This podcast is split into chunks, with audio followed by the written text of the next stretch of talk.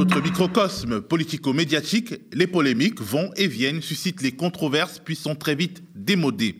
Il y a quelques jours, euh, c'est-à-dire une éternité, l'acteur Omar Sy suscitait mille indignations surjouées parce qu'il s'était interrogé sur l'indifférence d'une partie de ses compatriotes français au sujet des guerres en Afrique. Une indifférence pourtant réelle et qui profite bien aux politiques qui n'ont pas à faire trop d'efforts pour fabriquer le consentement de l'opinion publique au moment de s'engager en guerre au Sahel, par exemple, en multipliant les fake news et les narratifs mythologiques. Une indifférence qui permet de faire admettre l'échec en race campagne que l'on observe aujourd'hui en procédant par un tour de passe-passe. En gros, on a tout bien fait, mais les trolls russes font croire des bobards à nos Africains.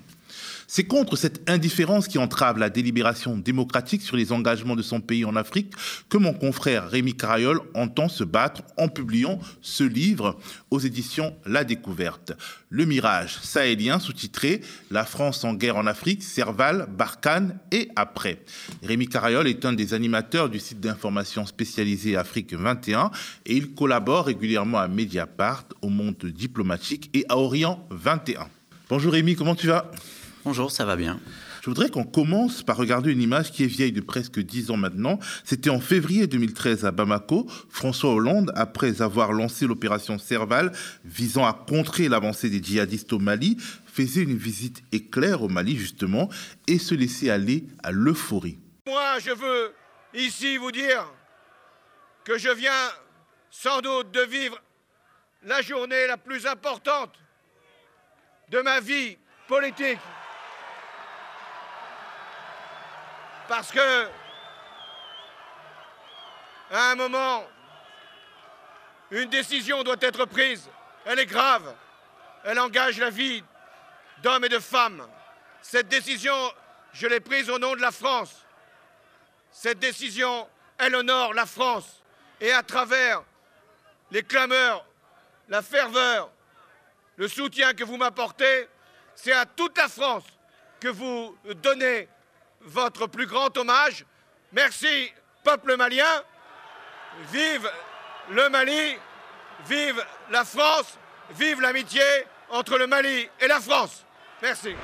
Rémi, il ne reste presque plus rien de cette atmosphère survoltée de fraternisation franco-malienne et d'exaltation française, hein, il faut bien dire les mots. La sensation d'incarner le combat du bien contre le mal, main dans la main, par-delà les blessures de l'histoire coloniale, c'est bien affadi. Et dans ton livre, tu nous expliques que dès la jeunesse de cette guerre de la France au Sahel, il y avait des motifs d'entrée en guerre déjà bien arrangés. Le spectre d'une prise de Bamako par l'État islamique, par les djihadistes, était peut-être une vue de l'esprit en tout cas un arrangement avec la, réalité du terrain. Euh, il est vrai que les groupes djihadistes à ce moment-là, début 2013, occupent une grande partie du nord du Mali. Il est vrai aussi qu'ils ont commencé à, descendre un peu euh, vers le centre euh, du Mali, en l'occurrence vers les villes de Mopti Sévaré, qui représentent un nœud stratégique assez important. mais rien ne démontre qu'ils visaient la capitale Bamako. Or, c'est le discours qui a été servi par les autorités françaises à l'époque, qui leur permettait de légitimer mais non pas au niveau de la communauté internationale, puisque la légitimation euh, de cette entrée en guerre euh, était liée à la demande du président par intérim euh, malien de l'époque, mais de la légitimer au niveau de l'opinion publique française. En fait, il fallait bien expliquer pourquoi on envoyait des milliers d'hommes se battre dans ce pays, et on l'a expliqué par cette fameuse descente sur Bamako des djihadistes, alors que aucun élément ne démontre que les djihadistes visaient euh, la capitale malienne. Et ça, je ne suis pas le premier à l'écrire. Hein. Dès 2014, Jean-Christophe Nautin, qui est un essayiste qui, a ses entrées dans le ministère des Armées et euh, au, niveau des services de renseignement, l'écrivait noir sur blanc. Ben, pourquoi euh, justement il, fallait parler justement de cette descente sur Bamako pour marquer les esprits? Parce que bon, Bamako c'est peut-être la seule ville que les Français connaissent du Mali pourquoi euh, Est-ce que c'était justement pour forcer la main à l'opinion publique? Bah En tout cas, euh, pour, quelque part pour faire peur, pour dire attention, euh, le, Mali risque de devenir un État terroriste aux mains des djihadistes. et puis à cette époque, on avance aussi le chiffre, les autorités françaises avancent le chiffre de 6000 ressortissants français qui vivent à Bamako. donc ça veut dire que grand, potentiellement beaucoup de Français ont une connaissance qui vit à Bamako, et ça, évidemment, ça, joue sur les peurs. Donc, l'idée, c'est de dire cette guerre, euh, elle est euh, indiscutable, elle est vitale pour le Mali, mais quelque part pour nous aussi, Français. Alors une autre ambiguïté de départ qui finira par tout pourrir dans la relation entre Paris et Bamako, ce sont les liaisons troubles avec le mouvement séparatiste Touareg appelé MNLA. En gros, c'est comme si en 1945, nos alliés américains ou russes soutenaient à la fois l'État français et disons les séparatistes corse ou basques. C'est pas très pratique c'est même très compliqué. Et d'ailleurs, il y a eu des débats hein, au sein de, des dirigeants français, parce que pour le coup, euh, la diplomatie disait attention, attention, le MNLA, pour les autorités à Bamako, c'est un mouvement terroriste. C'est-à-dire que pour nous, pour les responsables français, les terroristes, c'était les groupes djihadistes. Mais pour Bamako, euh, le principal ennemi, qualifié terroriste, c'était le MNLA. Alors pourquoi la France s'allie avec le MNLA Il y a tout un tas euh, de raisons. Les militaires estiment qu'ils en ont besoin, et ça, ça peut se comprendre, euh, pour traquer les groupes djihadistes. Donc, ils, ont repris le contrôle des principales villes du Nord, mais euh, les djihadistes se terrent dans des sanctuaires, dans le désert, et donc ils ont besoin de gens qui connaissent le terrain. Effectivement, les, combattants touaregs du MNLA connaissent très bien le terrain. Ils en ont besoin aussi pour essayer de retrouver les otages français, parce qu'à l'époque, il y a un certain nombre de Français qui sont détenus en otage par les groupes djihadistes. Mais il y a aussi une explication un peu plus ancienne, euh, qui remonte à la colonisation. Euh, dans l'imaginaire euh, de l'armée, les Touaregs sont des combattants, des guerriers nobles, qu'ils ont combattus au moment de la colonisation, mais qui ensuite ont été un peu leurs alliés, et ils ont tendance à penser qu'ils peuvent encore en faire leurs alliés. C'était une, erreur d'analyse parce que ben, entre la colonisation et 2013, il s'est passé plus d'un siècle. Les choses ont évolué, ce que certains militaires n'arrivent pas à comprendre que les choses peuvent évoluer sur le continent africain. Et euh, bah, ces groupes Touareg, euh, le MNLA, mais d'autres groupes avec lesquels ils, sont, ils se sont alliés, ont un agenda qui leur est propre, en fait, et qui n'entre pas toujours euh, dans les. qui, qui n'est pas toujours sur la même ligne que celui de l'armée française ou des autorités maliennes. Et donc, ils ont notamment une certains d'entre eux une sorte d'ambivalence vis-à-vis euh, des, djihadistes. Ah ben de toute façon, il y a des liens, il y a une grande porosité entre tous ces groupes armés qui, euh, qui, sont, euh, qui, sont qualifiés de plus ou moins républicains, qui ont signé les accords de paix d'Alger qui ont été signés en 2015, donc qui, qui, sont, qui sont entrés dans le jeu des discussions politiques, et les groupes djihadistes qui, eux, sont considérés comme infréquentables et avec lesquels on ne peut pas discuter. Et en fait, il faut savoir que ce sont des familles qui sont parfois séparées, enfin même pas séparées, ce sont des frères qui combattent et l'un dans un groupe armé euh, acceptable et l'autre dans un groupe armé inacceptable. Donc en fait, les liens sont très très étroits et ça, pour le coup, les militaires français ont fini par le comprendre assez rapidement parce qu'ils ont vu que euh, parfois, lorsqu'ils arrêtaient euh, des, des, éléments de groupes djihadistes, eux, ils étaient liés plus ou moins à certains des groupes armés avec lesquels ils combattaient sur le terrain.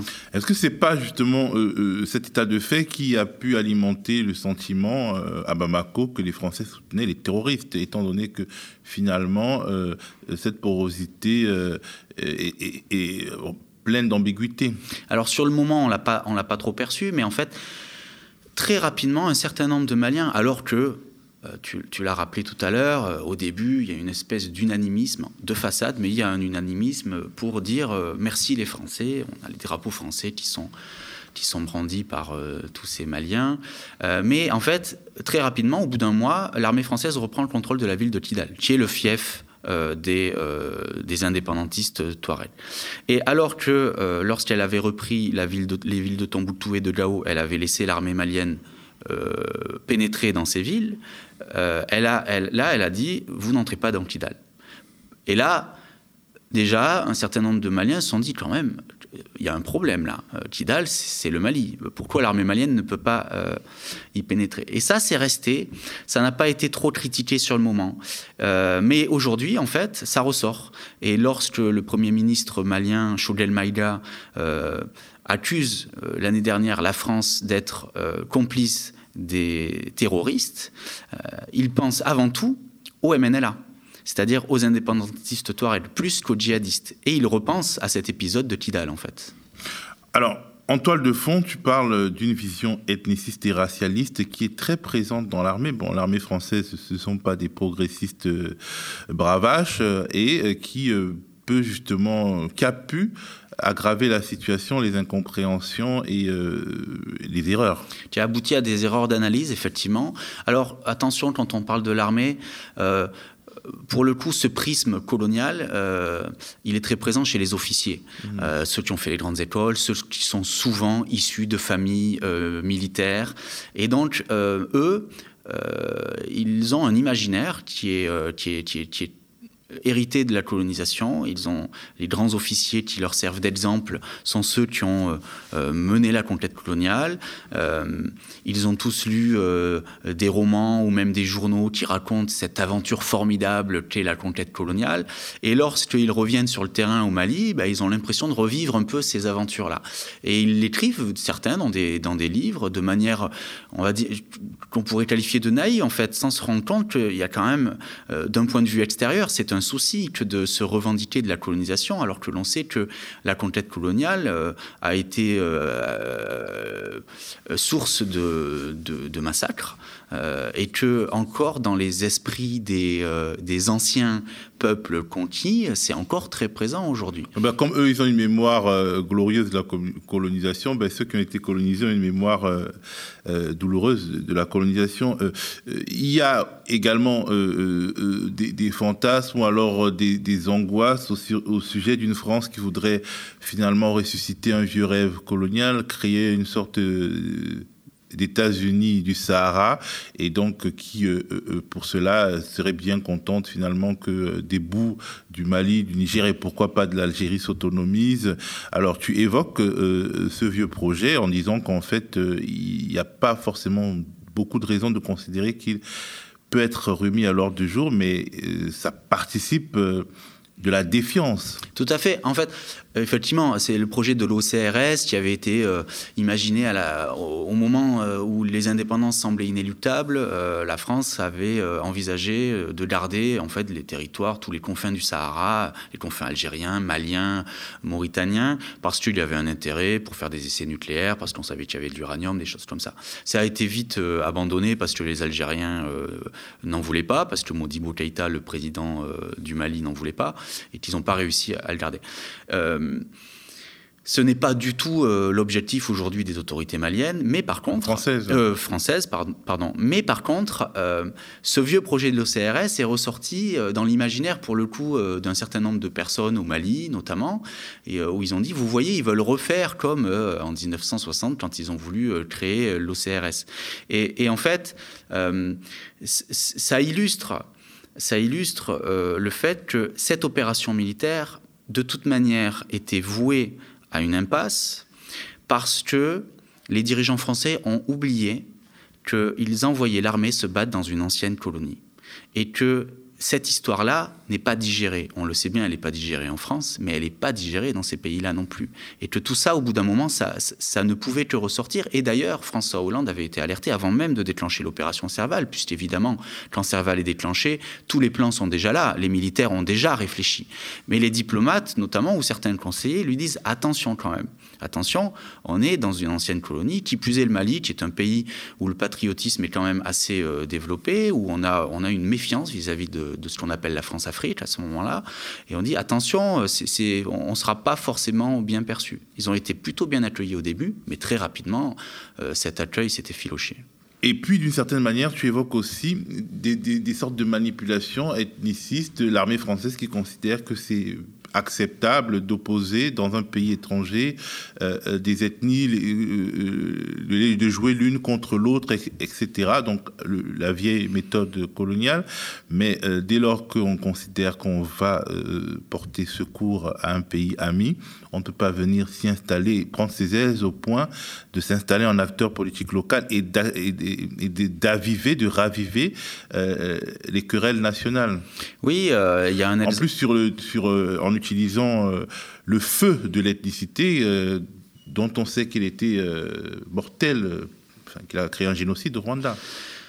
alors, c'est pas, pas, les militaires français qui ont, mis l'huile sur le feu, mais par contre, ils ont employé des stratégies qui ont joué un rôle dans le, le, déséquilibre de zones qui étaient déjà très fragiles. Et je vais donner un exemple qui, à mon sens, illustre euh, ces erreurs, et c'est l'une des principales erreurs, à mon avis, stratégiques de l'armée française. En 2017, les officiers qui dirigent l'opération Barkhane à ce moment-là décident de coopérer sur le terrain avec deux groupes armés euh, signataires des accords d'Alger, donc les groupes armés respectables, euh, que sont le MSA et le Datia, qui sont des groupes fondés sur une base communautaire. Le MSA recrute essentiellement chez les Daoussat, qui sont une, pour simplifier, une tribu Touareg, et le Datia est fondé essentiellement d'Imrad, qui sont une autre tribu Touareg.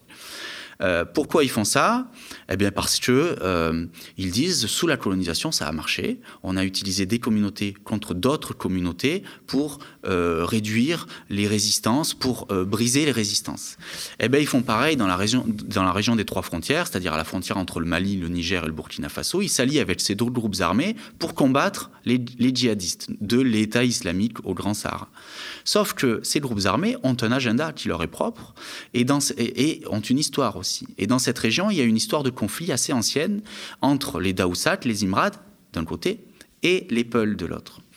Et au moment même où l'armée coopère sur le terrain avec eux, leur donne des renseignements, ces groupes mènent des exactions, mènent des représailles contre des civils Peuls.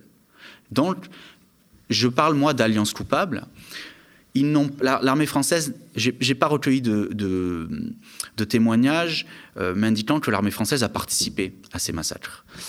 Par contre, en soutenant ces groupes armés, elle leur a permis de gagner en puissance et quelque part, elle a été complice de ces massacres. Quelque part, ça nous fait penser, bon, toute proportion gardée, et puis euh, toutes choses étant égales par ailleurs, ben, aux États-Unis, en Irak, et euh, finalement euh, aux, dissensions entre chiites et sunnites, entre les différentes communautés qui ont été exacerbées par l'agenda américain sur place. Alors, pour moi, euh, cette comparaison, comme tu le dis, euh, j'essaye d'éviter les comparaisons. On a aussi beaucoup parlé de l'Afghanistan pour mm. parler, pour dire que le Mali c'était pareil. Chaque euh, finalement contexte est assez différent. Par contre, tout cela relève, à mon avis, d'un même, d'un même problème, c'est-à-dire que que ce soit les États-Unis lorsqu'ils arrivent au Moyen-Orient, ou que ce soit la France lorsqu'elle vient se battre au Sahel, ils ont l'impression de connaître la situation et de pouvoir maîtriser euh, les effets de leur intervention. Alors que absolument pas. Ils ne connaissent pas bien la situation euh, ils, et ils maîtrisent absolument pas euh, les conséquences de leur intervention. Militaire. Et les jeux des acteurs oui, et puis euh, tout, cela est très mouvant, c'est très compliqué, et euh, que ce soit dans l'armée française ou dans la diplomatie française, on n'a plus, on plus les moyens de comprendre ces sociétés-là. Et pourtant, de nombreux chercheurs indépendants les ont alertés depuis plusieurs années. Dès 2015, des chercheurs disent attention, là, vous allez droit au mur. Mais ils n'ont pas été entendus ni par les responsables militaires, ni surtout par les responsables politiques.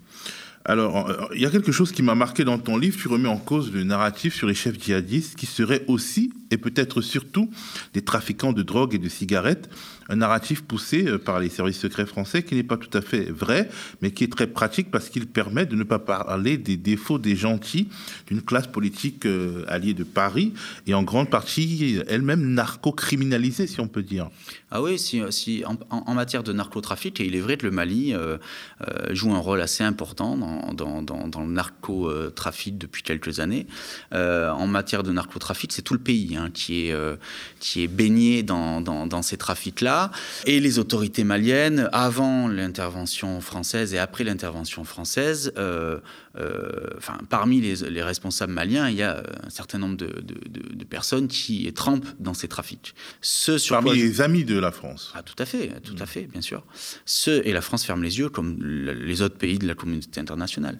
Euh, ce sur quoi moi je voulais mettre l'accent, c'est que pendant des années, on nous a vendu le mythe du narco-djihadiste. C'est-à-dire qu'un djihadiste qui, en, fait d'être, euh, de, se battre pour un, projet politique, ce qui est quelque part une, chose noble, ce sont juste des hommes qui veulent faire de l'argent en, euh, en prenant le contrôle des routes euh, pour euh, mener leur trafic de drogue ou de cigarettes. Or, tous ceux qui connaissent bien cette zone disent que ce n'est pas le cas. Oui, à un certain moment, ils ont coopéré avec les narcotrafiquants parce qu'ils ils avaient des armes, ils contrôlaient les routes, ils proposaient une sorte de service de sécurisation.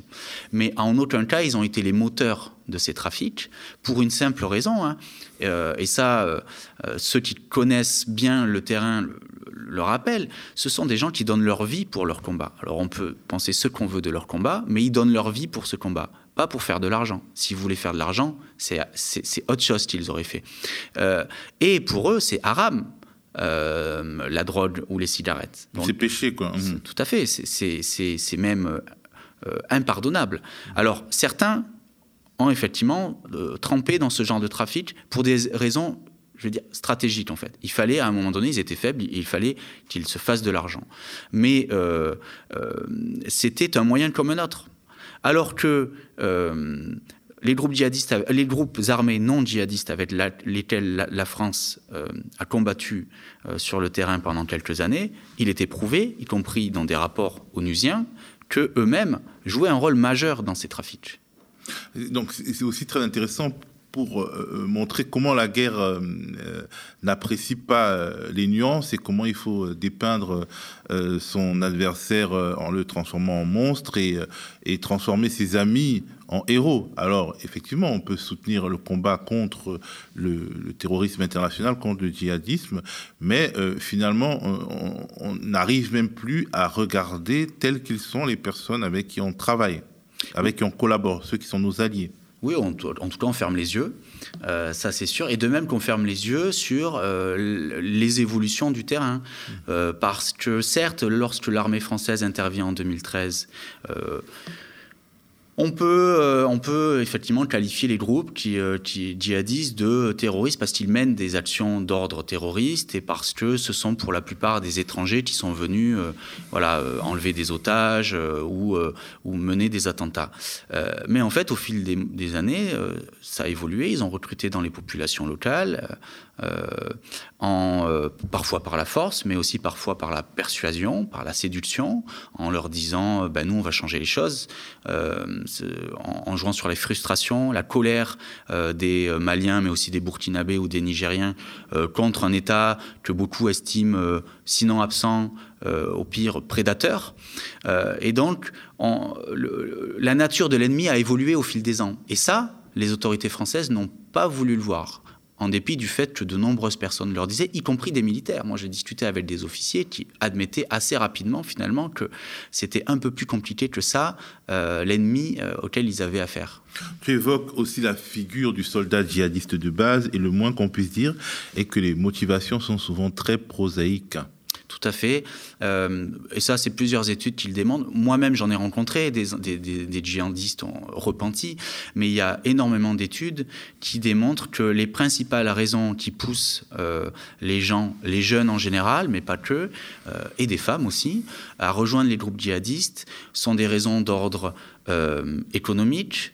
Il y a de travail et c'est un moyen de gagner de l'argent, euh, d'ordre euh, social, c'est-à-dire que euh, on estime que c'est un moyen de renverser la table quelque part et de remettre en cause l'ordre établi, l'ordre établi étatique, mais l'ordre établi aussi au sein de la communauté, puisqu'il y a des hiérarchies dans les communautés. on rejoint les groupes par esprit de vengeance, parce que son frère, parce que son père a été tué par l'armée ou par un groupe euh, non djihadistes, donc on rejoint l'ennemi pour se venger. Euh, il y a, et puis il y a aussi tout un tas de personnes euh, qui rejoignent ces groupes un peu par hasard. Moi, j'ai rencontré des jeunes. Il y en avait un, il voulait rejoindre l'Europe. On, lui a dit Viens, tu vas gagner un peu d'argent avec nous et puis tu pourras, euh, tu pourras rejoindre l'Europe. Il s'est retrouvé embridadé dans les groupes euh, djihadistes. Un autre euh, qui, à qui on a dit Si tu veux nous rejoindre, tu pourras aller faire des études religieuses en Égypte. Ça l'intéressait et il s'est retrouvé dans les groupes djihadistes. Donc en fait, on a, on a des individus qu'on ne peut pas qualifier de terroristes. On a des insurgés, plus ou moins conscients du combat qu'ils mènent. Et, quelque part, euh, finalement, on, sent bien que la guerre a sa propre logique qui alimente euh, la conflictualité. C'est-à-dire C'est-à-dire que, euh, quelque part, puisqu'il y a déjà le cadre des différents groupes armés, les destins se forgent dans ce cadre-là, qui est un cadre guerrier. Et en fait, le fait qu'il y a la guerre, ça nourrit la dynamique guerrière. Eh oui, tout à fait. Tout à fait, parce que, en fait, on est dans des, zones en fait, où l'État est inexistant aujourd'hui. La seule présence étatique, c'est l'armée, qui elle-même commet des violences contre des civils. Donc, euh, quand il n'y a pas d'État, quand il n'y a pas de force de police pour assurer la sécurité, il faut assurer sa propre sécurité. C'est pour ça qu'on peut rejoindre un groupe djihadiste. C'est pour ça aussi qu'on a vu la prolifération, notamment dans le centre du Mali, mais aussi au Burkina, de milices, de groupes d'autodéfense euh, qui sont là en fait pour protéger leur communauté contre euh, les groupes armés euh, qui mènent une lutte politique, mais aussi contre les bandits, parce qu'il ne faut pas oublier que le banditisme est très important dans ces zones où il y a des choses à voler, parce que ce sont des zones notamment où l'élevage est très important et le bétail c'est quelque chose qui a une certaine valeur dans cette région. Dans le chapitre Le côté obscur de la force, tu évoques les bavures de l'armée française. On pense notamment au carnage de Bounty et à la prison secrète de Gao. Est-ce que ces bavures, euh, ces faits qui peuvent être qualifiés, qui pourraient être qualifiés après un, jugement de crime de guerre, est-ce que c'est un tabou? Ah ben, en France, oui, puisque quasiment jamais euh, l'armée française ou les autorités françaises n'ont euh, admis avoir commis des erreurs. Sur Bounty, c'est le cas emblématique. Pourquoi? D'abord parce que c'est la plus grosse bavure. Je vais, je, vais, je, vais, y revenir. C'est la plus grosse bavure. Euh, janvier 2021, euh, l'armée française bombarde euh, les environs d'un village, le village de Bounty, dans le centre du Mali. elles affirment qu'il s'agissait d'une réunion de djihadistes. Et c'est vrai, c'est une zone où les djihadistes sont très présents, ils contrôlent cette zone.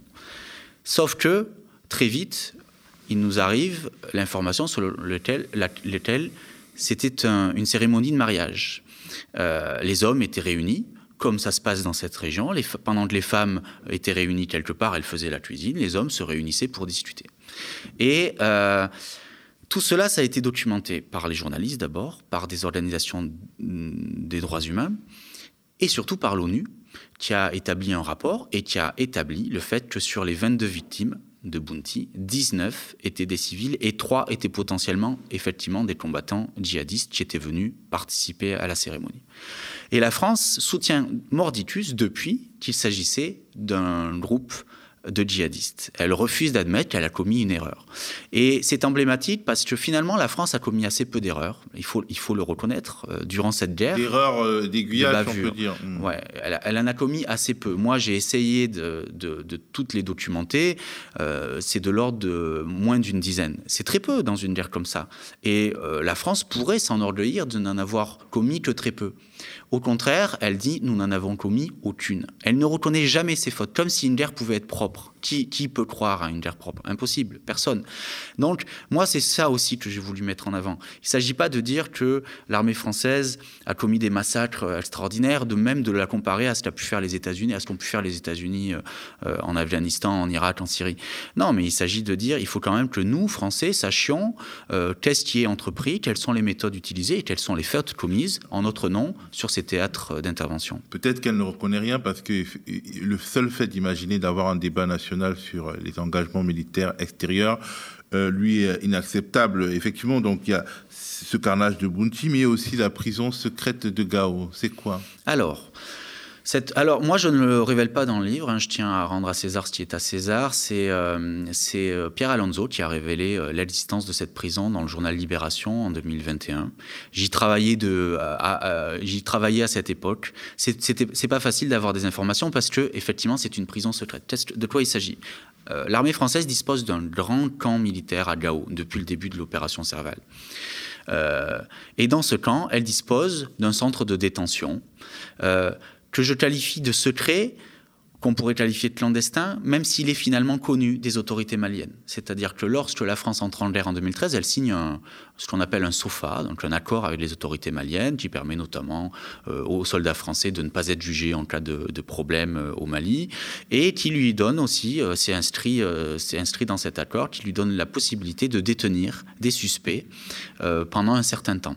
Un temps limité, euh, clairement? Euh, Oui et non. Euh, c'est-à-dire que normalement, il est limité à 96 heures, mais il est reconductible ad vitam aeternam, en fait, donc sans limite. Donc, et c'est problématique. Hein. c'est problématique. Ce qui est problématique aussi, c'est qu'il n'y a aucun contrôle sur ce lieu de détention.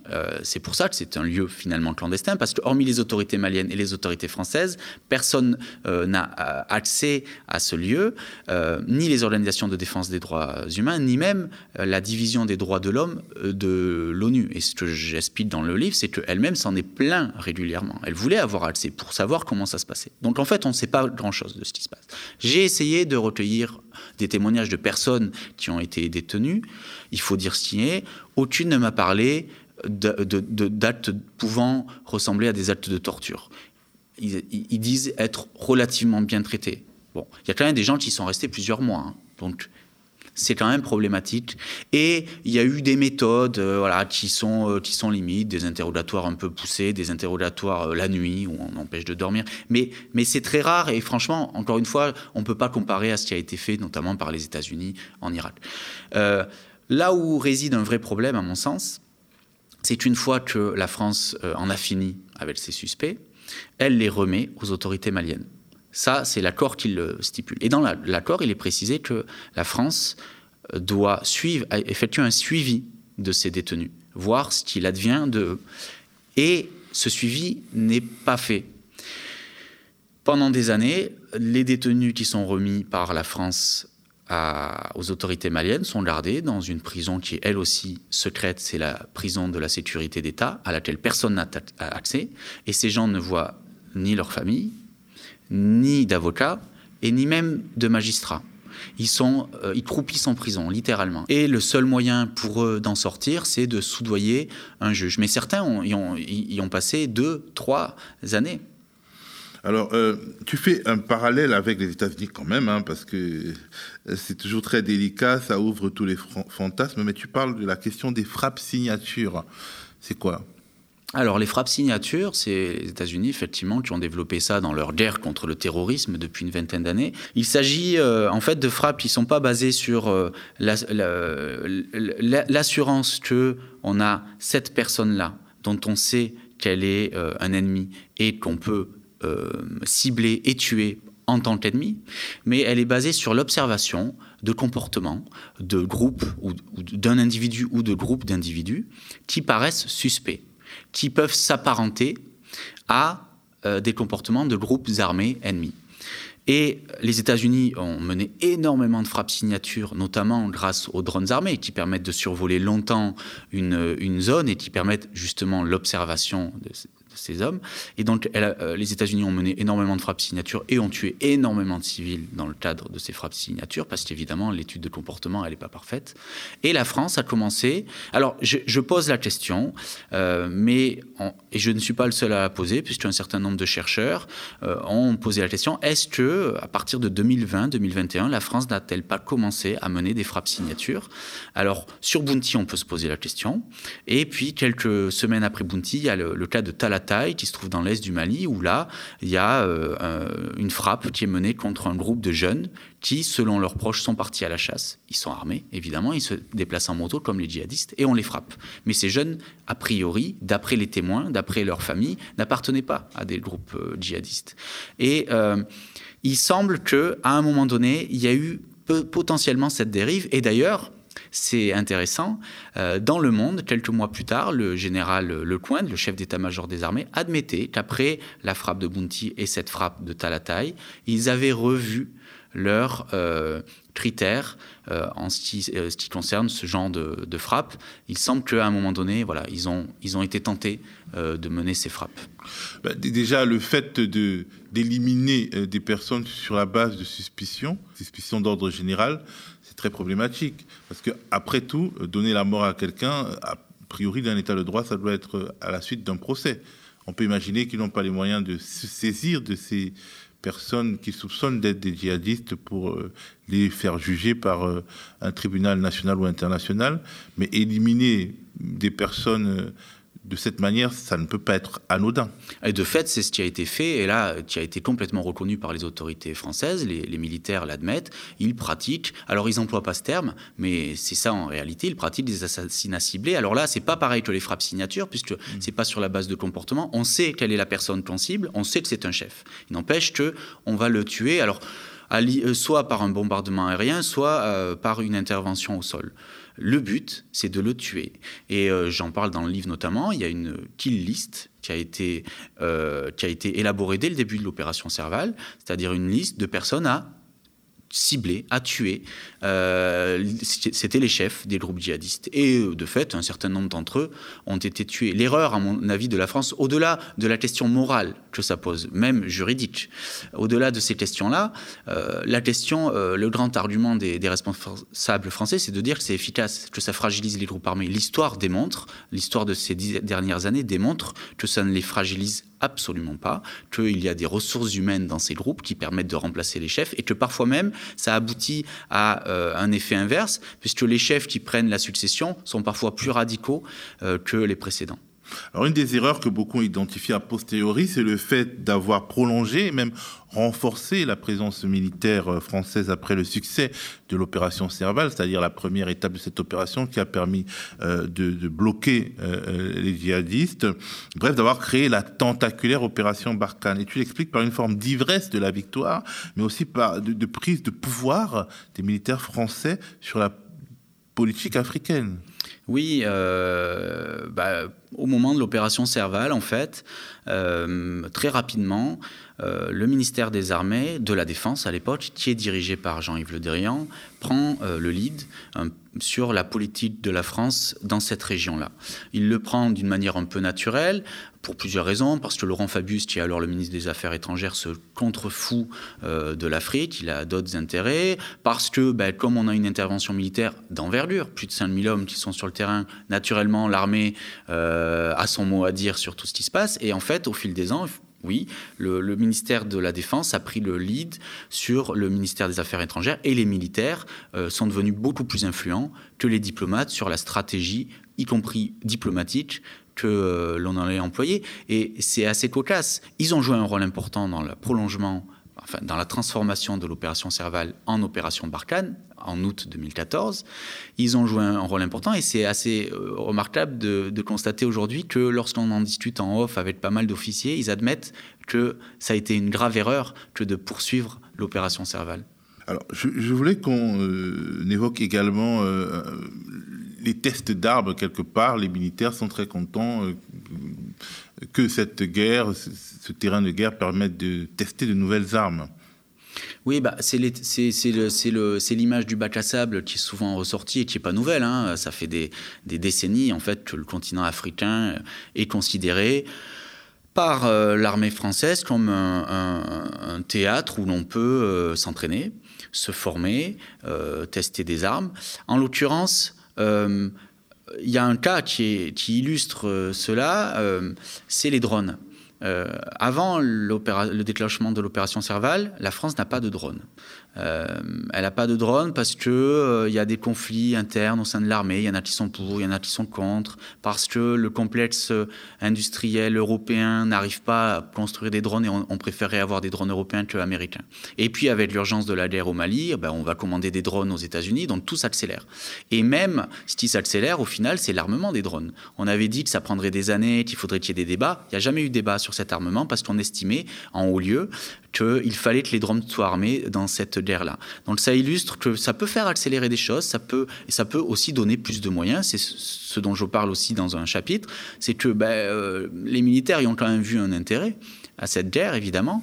Leur budget était en baisse depuis des années, euh, et euh, avec l'opération Serval, ils ont retrouvé du poids au niveau des politiques et du coup leur budget est redevenu en hausse. On l'a vu ces dernières années, l'armée voit son budget monter quand quasiment tous les autres ministères voient leur, leur budget baisser avec la guerre en Ukraine, euh, ça pourra encore augmenter. Et les entreprises du complexe militaro-industriel, est-ce que quelque part euh, ça leur a profité euh, cette opération Barkhane ou bien à la marge parce que finalement ce ne sont pas des armes très sophistiquées qu'on utilise. Les armes sur le terrain sont pas très, enfin sont sophistiquées, mais c'est pas quelque chose qui, alors moi, je ne suis pas un spécialiste de ce. Hmm. Je, je, ne saurais dire si elles en ont directement bénéficié. Ce que je constate, c'est que ces dernières années, alors on a beaucoup parlé de Le Drian en super VRP de, des, avions du groupe d'assaut. Bon, mais c'est quand même durant cette période qu'ils ont réussi à vendre leurs avions. Est-ce que, alors qu'avant ils n'y arrivaient pas, est-ce qu'il y a un lien de cause à effet Moi, je suis incapable de le dire. Alors, je voudrais qu'on évoque euh, le fameux sentiment anti-français qui montrait en Afrique. Est-ce que la proximité aveugle des pouvoirs français investis dans Barkhane avec certains chefs d'État des pays concernés, est-ce que cette proximité n'a pas précipité le discrédit? Elle, a contribué à, la dégradation de l'image française et dans des mesures très importantes. Je vais prendre un exemple euh, qui, a marqué quand même beaucoup les esprits, deux exemples même. Euh, lorsque Blaise Compaoré est chassé par une insurrection populaire au Burkina Faso en 2014, Blaise Compaoré qui est au pouvoir depuis 27 ans, euh, c'est l'armée française qui lui vient en aide. Il, fuit le pays et il se trouve que la dernière ville avant la frontière avec le Ghana, il sait qu'il y a des gens qui l'attendent qui, vont l'empêcher de passer. Il appelle au secours l'armée française qui lui envoie un hélicoptère pour qu'il puisse fuir le pays. Ça, c'est resté. Il laisse comparer, c'est très symbolique, parce que c'est le tombeur de Thomas Sankara. Euh, et c'est très symbolique parce qu'il y a eu des affaires judiciaires, il y a eu des procès et qu'il a échappé à la justice, notamment dans euh, l'affaire de l'assassinat de Thomas Sankara.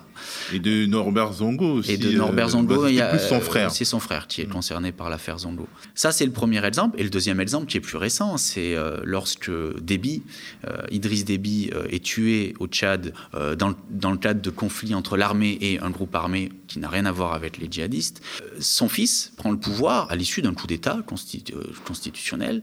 le premier ministre, le président de l'Assemblée nationale aurait dû prendre le pouvoir et c'est donc le fils de Déby qui est un général qui prend le pouvoir. Mmh. Et immédiatement la France avalise ce coup d'État et euh, Emmanuel Macron se rend à N'Djamena pour assister aux obsèques euh, d'Idriss Déby et pour, quelque part, valider la prise du pouvoir de son fils. Et ça, c'est resté en travers de la gorge de nombre d'Africains et euh, ça a réveillé, finalement, on parle de sentiments anti-français, c'est quand même le fruit d'une longue histoire de décolonisation mal, mal gérée, de France-Afrique, et qui fait qu'aujourd'hui, tout, tout, tout, ressort en fait. Alors, juste pour, pour, finir sur ce point, contrairement à ce que voudraient faire les, penser les autorités françaises, la propagande russe, qui joue hein, quand même sur, sur ça, n'est pas la seule responsable de cette évolution. Et de toute façon, cette évolution était bien enclenchée avant euh, que les Russes s'intéressent vraiment directement au continent africain. On a, complètement oublié euh, les manifestations anti-françaises, disons anti-présence militaire française monstre d'Abidjan en Côte d'Ivoire. Je pense que c'était les plus grosses manifestations de l'histoire de l'Afrique indépendante et il n'y avait pas euh, les Russes dans cette affaire. Alors d'ailleurs, le, chapitre 12 de ton livre, c'est une question. Ils sont là pour combattre les djihadistes ou pour sauver les despotes Une grande question.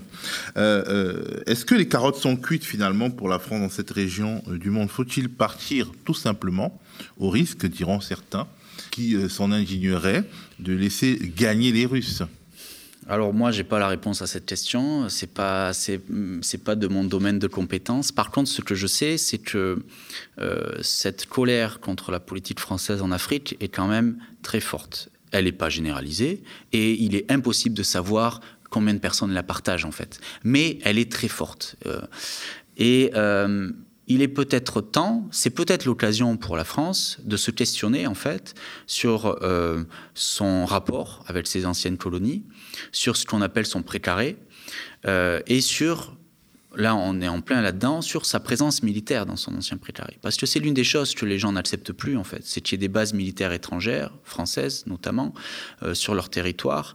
C'est qu'il y ait des soldats euh, qui jouissent d'une certaine étrangers qui jouissent d'une certaine impunité sur leur territoire et qui puissent ben, mener des opérations. Alors certes, l'opération Serval avait été saluée par une majorité de Maliens, mais euh, ben, dans le cadre de, cette guerre-là, ben, on a effectivement sauvé euh, Idriss Déby à plusieurs reprises qui était menacé par des euh, rébellions.